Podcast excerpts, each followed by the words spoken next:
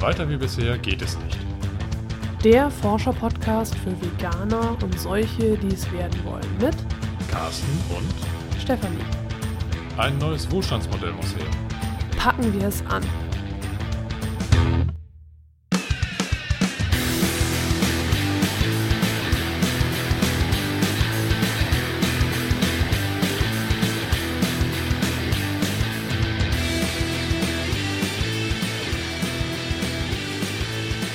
Heute sprechen wir über ein aktuelles Thema und zwar möchten wir den Weltmilchtag oder den Internationalen Tag der Milch einrahmen in einer Doppelfolge. Und zwar findet am 1. Juni der nächste Weltmilchtag statt und äh, Stefanie hat sich auf Recherchetour gemacht und einiges an Hintergrundinformationen über die Historie dieses sagenumwobenen Milchtages herausgefunden.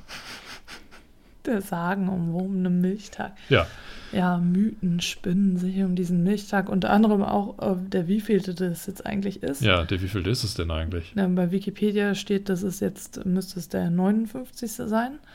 Aber ich habe rausgefunden, es ist erst der 58. Oh, wie kommt das? Kann Wikipedia nicht zählen. Ja, wir wissen ja, Wikipedia ist ein, ein user-generierter Ja. Content. Ne? Äh, ja, also deswegen, äh, wer weiß, woher. Aber wann fand dann der erste Tag denn überhaupt statt? Ja, okay. Wo du ja schon so fragst, sage ich es dir natürlich gerne. Dankeschön. so, So, also ernst. jetzt mal hier Tacheles. Genau. Also der erste internationale Milchtag fand am 6. Juni 1958 statt und wenn ich richtig zählen kann, ist jetzt eben erst das 58. Mal, Da stimme ich dir zu. so dass er Mhm. 2018 60 wird sozusagen. Oh, alter Greis. Vielleicht Ja. geht er dann in Rente, ja. Alter Greis, lass das nicht unsere Eltern hören. So, also jetzt, ihr habt das nicht gehört. Genau. So, okay, also der äh, erste internationale Milchtag äh, fand unter dem Motto Milch gleich Gesundheit statt. Okay. Und das ähm, ist eigentlich auch schon bezeichnend für die Zeit damals, 1958, vor 58 Jahren, was ja eigentlich noch gar nicht so lange her ist, aber es war tatsächlich noch eine turbulente Anfangszeit der Milch. Hm. Und im Grunde, wenn wir jetzt von Milch sprechen, sprechen wir auch gar nicht von dem, was da aus dem Euter fließt, sondern wir sprechen von der Molkereimilch. Ausschließlich von der Molkereimilch, so wie ich das gesehen habe. Genau.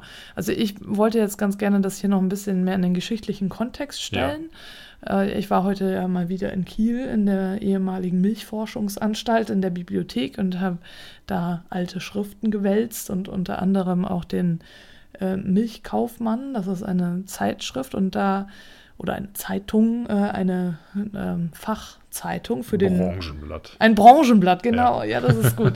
Ein Branchenblatt für den Milchkaufmann, äh, den es damals eben noch als Beruf gab. Das kann man Ja. sich heute irgendwie gar nicht mehr vorstellen. Nee, Ne? also sagt mir so zumindest nichts. Ja, mehr. ich habe auch gedacht, also es ist wirklich eine Branche, die gab es auch nur ganz kurz. Die, also so ist aufgekommen, sagen wir mal so, in den 30er, 40er Jahren des Ja. letzten Jahrhunderts Ja, und hat sich dann ja so gehalten, sagen wir mal, bis hm, ja, Ende der 70er Jahre ja, vielleicht. Also wirklich nur so 40 Jahre vielleicht. So. ja, also nicht wirklich lang, nee. Also es war eben damals so, äh, damals, es hört sich so an, als wäre es voll ewig her, aber es ist wirklich noch nicht lange her. Damals, als unsere Eltern so kleine Kinder waren Mhm. oder geboren wurden, je nachdem. so, damals äh, war es eben so, dass es noch Milchfachgeschäfte gab und Milch durfte nur da verkauft werden, in diesen Fachgeschäften. Und noch viel früher gab es natürlich die Milch direkt vom Bauernhof. Hm. Und das eigentlich kann, kann man sagen, dass die, ja, die moderne Milchwirtschaft so um 1870 anfing mit der Erfindung der ersten Zentrifuge. Ja, Weil es dann eben möglich wurde, die Milch schneller und besser zu verarbeiten. ja, Und dann ging es in kleineren Schritten immer weiter. Es gab auch erste Experimente mit Melkrobotern, die für die Kühe nicht äh, sehr schön waren. Und hatte ich das eigentlich schon beim letzten Mal erzählt, als wir über die Milch gesprochen ich haben? bin mir nicht sicher, ob wir das im Podcast äh, Oder ob wir einfach haben so, aber ich habe dir das schon mal haben. Ja, erzählt. Ja, Ja, da, da würde ich auch noch mal gesondert irgendwie erzählen. Aber jedenfalls die technische Entwicklung schritt voran. ja, Und äh, dann war es so, äh, ja, das ein, also der Verleger der Milchzeitung, das ist auch wieder ein Fachblatt, Ja. ähm, habe ich auch vorhin wieder in dem Archiv bewundert, Reihe um Reihe von Du hast den tatsächlich. Verleger bewundert? Nein, das Fachblatt.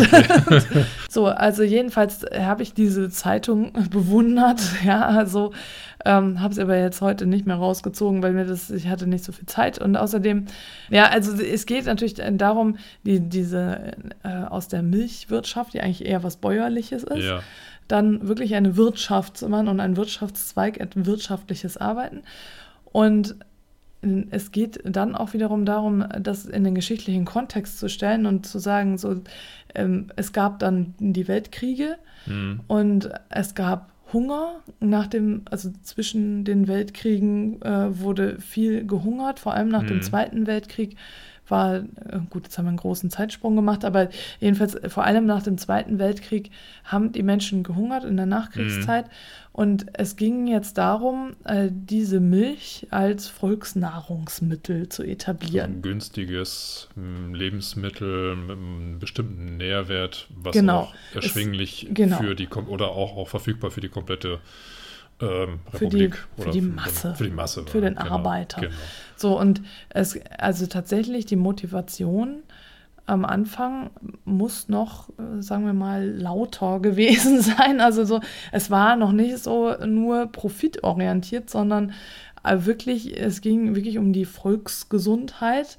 Es ging darum, äh, ja, eben eine Mangelernährung Also die So. hatten weniger den wirtschaftlichen, sondern mehr so einen ideellen oder ähm, Ja, gesundheitlichen Aspekt. Also eben. soweit ich das da rausgelesen habe, ist es also zum also so wie die Milch damals beworben wurde, wurde halt dieser gesundheitliche Aspekt Mhm. rausgestellt.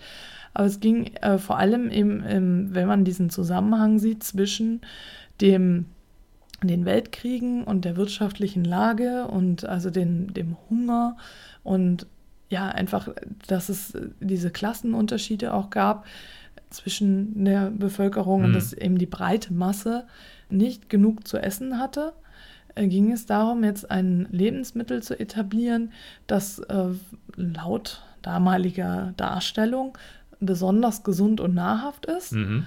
und äh, dann auch zudem noch günstig. Ja. Ja, und wenn wir jetzt springen, weil erster internationaler Tag der Milch ist ja 1958. Also Ja. wenn wir jetzt bis dahin springen, äh, ist es so, 1958 ist ja noch nicht, da war der Krieg ja noch nicht so ganz so lange vorbei, der Zweite Weltkrieg. Hm. Und äh, nach dem Zweiten Weltkrieg, wie gesagt, war, äh, hungerten die Massen. Und äh, da ging es dann wirklich darum, jetzt äh, die Wirtschaft wieder anzukurbeln. Hm. Und dann äh, kam dieser äh, grüne Plan auf den Plan. also, ich muss noch mal eben gucken. Das war 57, meine ich. Ich habe mir das hier aufgeschrieben. Meine- Was, was genau ist dieser grüne Plan? Also, ich muss mal eben gucken, ob ich das Datum noch habe, aber das habe ich mir gar nicht aufgeschrieben. Aber ich meine, das war 57.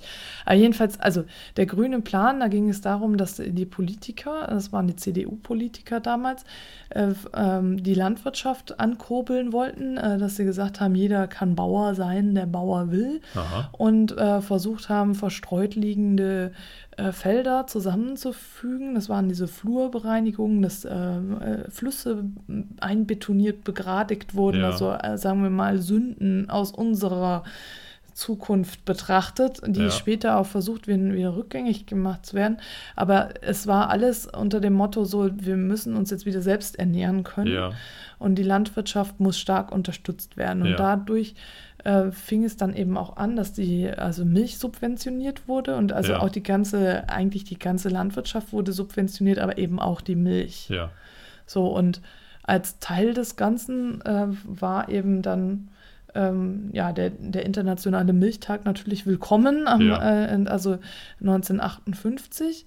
Und das alles fließt damit ein in dieses Ganze. Also einerseits ist es natürlich sehr wirtschaftlich motiviert, dass Ja. Deutschland soll sich wieder erholen und soll sich aufbauen, die Wirtschaft soll wieder florieren und andererseits ist es dann so, äh, dass äh, die Gesundheit, die Volksgesundheit Ja. im Vordergrund steht. Ja. Und das soll eben nicht mit der ähm, Milch direkt, der Rohmilch vom Eutor quasi, also vom. Bauern, Abhofverkauf haben sie das immer genannt, ähm, soll nicht dadurch erfolgen, sondern durch die reine, weiße, hygienisch reine Molkereimilch. Ja, ich hatte vorhin in den Unterlagen, die du jetzt vorbereitet hattest, ja auch nochmal so eine Werbeanzeige von damals gesehen und da fiel mir auf, dass dort ähm, zwar Milch an sich präsentiert wird, ähm, das wird aber in Gläsern von, von Händen festgehalten. Äh, Hände greifen quasi oder halten Gläser fest, in denen Milch äh, drin ist und äh, auf diesen Plakaten fehlt jeglicher Zusammenhang zu, zu Kühen. Also Ja. da wird das Produkt Milch in den Vordergrund gestellt.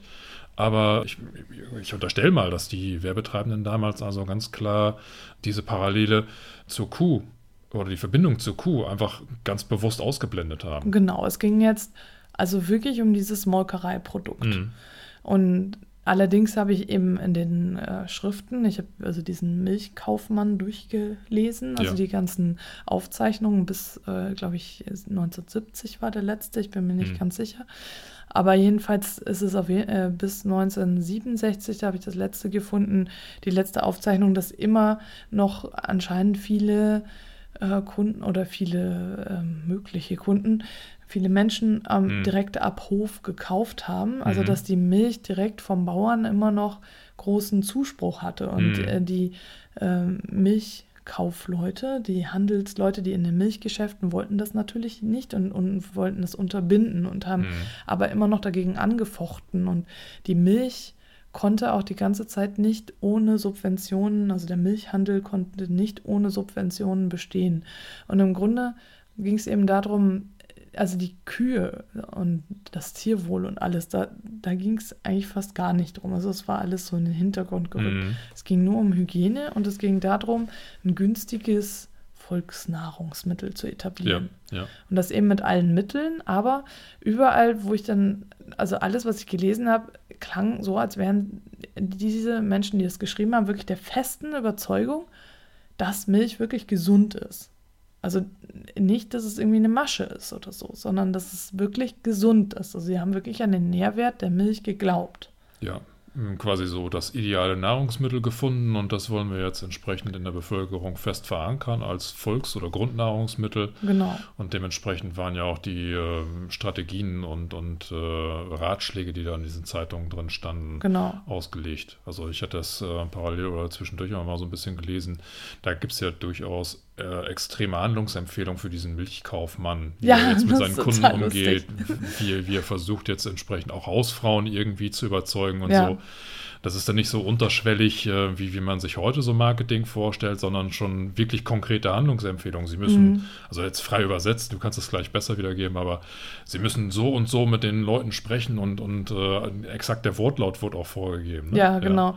Ja. es ist natürlich noch alles sehr am Anfang. Ne? Ja. So, und diese Entwicklung, das ist ja quasi ein, ein neuer Beruf und die müssen da erst reinwachsen. Ja, Und auch diese, ja, also es sind dann Kaufleute, also die müssen eben werben und auch äh, müssen äh, ja, verkaufen können, aber die Ja. meisten können es eigentlich gar nicht. Die kennen sich halt mit der Milch wohl aus, aber die können eigentlich nicht verkaufen. So.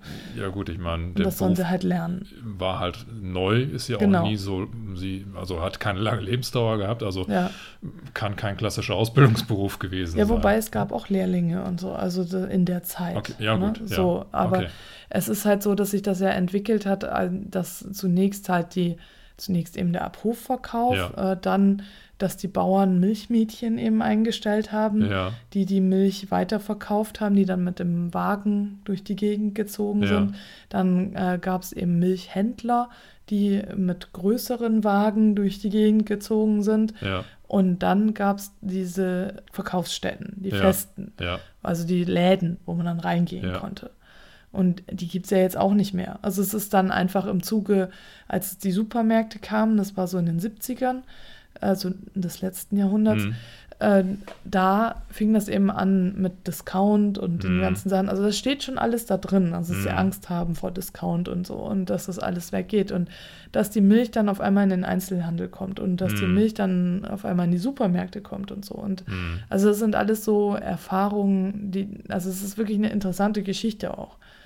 genau, denn der deutsche Milchkaufmann. Und aus dem hast du denn jetzt eine Passage zum ersten internationalen Milchtag. Genau, habe ich rausgesucht. Hm. Und ich wollte das nur mal kurz vorlesen, das ist auch gar nicht so lang. Erster internationaler Milchtag, Molkereibesichtigungen und kostenlose Schulmilch vorgesehen. Dazu muss ich jetzt noch mal kurz einwerfen. Ich habe ja bis jetzt diese äh, verschiedenen Zielgruppen quasi rausgearbeitet, was äh, wer jetzt als äh, an wen die Werbung gerichtet wurde und Schulmilch ist definitiv noch mal ein eigenes Thema. Mhm. Das möchte ich auch noch weiter ausarbeiten, aber es gibt ja noch den Weltschulmilchtag. Den gibt es auch noch? Ja. Okay. Der, der ist im September und deswegen habe ich gedacht, ich verschiebe das mit der Schulmilch noch ein bisschen, dann mache ich das passend zum Okay, September. okay. Kümmere ich mich jetzt erstmal um die anderen Zielgruppen und mit der Schulmilch mache ich das dann. Ja, okay. Ja? Das ist ah, gut, wusste So. noch nicht. Also, das, also hier geht es jetzt tatsächlich um den Internationalen Milchtag. Ja, den Schulmilchtag gibt es erst seit 2000. Achso. Der, das ist also, Hm, gut. das ist definitiv eine Marketingmasche. Gut, das hier mit dem Weltmilchtag ist auch irgendwie eine Marketingmasche, ne? Aber es- schon mal etablierter. Ne? Ja. Genau. Hm. Gut, also äh, ich zitiere. Am 6. Juni 1958 findet der erste internationale Milchtag statt, in dem das Leitwort Milch gleich Gesundheit gegeben wurde. Unter der Schirmherrschaft des Internationalen Milchwirtschaftsverbandes beteiligen sich daran die folgenden elf Länder. Belgien, Finnland, Indien, Luxemburg, Niederlande, Österreich, Schweden, Schweiz, Spanien, Vereinigtes Königreich und die Bundesrepublik Deutschland. Ich finde das irgendwie Indien. Indien, Ja, das ist das einzige Land, was nicht in Europa sitzt. Ne? Indien sticht so ein bisschen raus. Ja, deswegen Ja. ist es ja international. Ne? Ja, genau. Aber Amerika beteiligt sich da nicht dran, ne? Nee, das, Hm. okay, kommt vielleicht später. Ja. Die mehr als 530 Millionen Menschen dieser Länder sollen durch den Internationalen Milchtag daran erinnert werden, dass Milch und Milcherzeugnisse die wertvollsten und preiswertesten Grundnahrungsmittel mit vielfältiger Verwendungsmöglichkeit sind. Genau, und das finde ich halt auch interessant, dass es so generell äh, gibt es bei diesem Milchkaufmann auch verschiedene Kundenzeitschriften. Ich hatte jetzt äh, tatsächlich heute welche ausgegraben. Da, die, eine, die heißt Frisch und Froh. Und habe da lustige Sachen über die Hausfrau und das so alles Mögliche gelesen. Also da, das ist halt für die Hausfrau. Ja, Und da sind auch so Fortsetzungsromane drin und solche Sachen. Halt Echt? alles, was man von so einer Zeitschrift erwartet. Und es ist total lustig, weil also es geht natürlich um die Milch und ja. Da ist auch so ein Comic drin, wo immer Milch dann äh, ja, einen Stellenwert hat Ja. und so. Und also Ja. so, so, also so, wie man sich so eine typische Frauenillustrierte vorstellt, von damals mit Milch als Hauptthema. Und Das ist ja, okay. also es ist total lustig. Ich muss die nochmal, also ich hatte heute, wie gesagt, nicht viel Zeit und deswegen, also es gibt noch so viel in dem Archiv zu heben. Also Ja. und deswegen, ja, also ich kann jedem nur empfehlen, der da forschen will, in dieses Archiv zu gehen. So, also weiter, ich zitiere mal weiter. Diese wissenschaftliche und wirtschaftliche Erkenntnis hat sowohl für die Länder Bedeutung, in denen noch immer Hunger und Not weit verbreitet sind, als auch für die Staaten, in denen die Menschen durch fortgeschrittene Zivilisation gesundheitlichen Gefahren ausgesetzt sind. Durch sinnvolle und natürliche Ernährung, in der die Milch das wichtigste Grundnahrungsmittel ist, kann Ernährungsschäden wirkungsvoll begegnet werden. Was Mhm. hast du da eigentlich zu? Ich sehe das natürlich sehr zwiespältig. Gerade jetzt so in den letzten Jahren kommen immer mehr kritische Stimmen ähm, hoch, die diesen gesundheitlichen Wert der Milch äh, doch stark in Frage stellen. Ähm, es wird zwar an vielen Stellen sehr kontrovers diskutiert, aber es deuten immer mehr Studien und medizinische Ergebnisse darauf hin, dass die Milch eben nicht so gesund ist, wie es propagiert wird. Und wenn ich das jetzt so lese, hier dieses wichtigste Grundnahrungsmittel, äh, als das da dargestellt wird, ich glaube, da sind wir mit der heutigen Wissenslage ganz weit von entfernt. Also das Mindeste, was man heute über Milch sagen kann, ist, dass es sehr kontrovers zu diskutieren ist. Aber ich würde es definitiv äh, nicht mehr als das wichtigste Grundnahrungsmittel betrachten. Ja, ich weiß nicht, also ich, ähm, ich bin ja, wie gesagt, gesundheitlich nicht so Mhm. versiert, ne? Das heißt nicht, dass ich gesundheitlich äh, schlecht dastehe. ne? also, also, das ist ja eher dein Interess Interessensgebiet. Äh, ich weiß halt nur in diesen Zeitungen und Zeitschriften, die ich jetzt gelesen habe, also die, die alten Ausgaben, dass Milch quasi für alles bestimmt ist, gegen alles hilft und also Milch bei Grippe, Milch Hm. bei keine Ahnung, äh, Tinnitus hätte ich jetzt schon fast gesagt, aber mhm.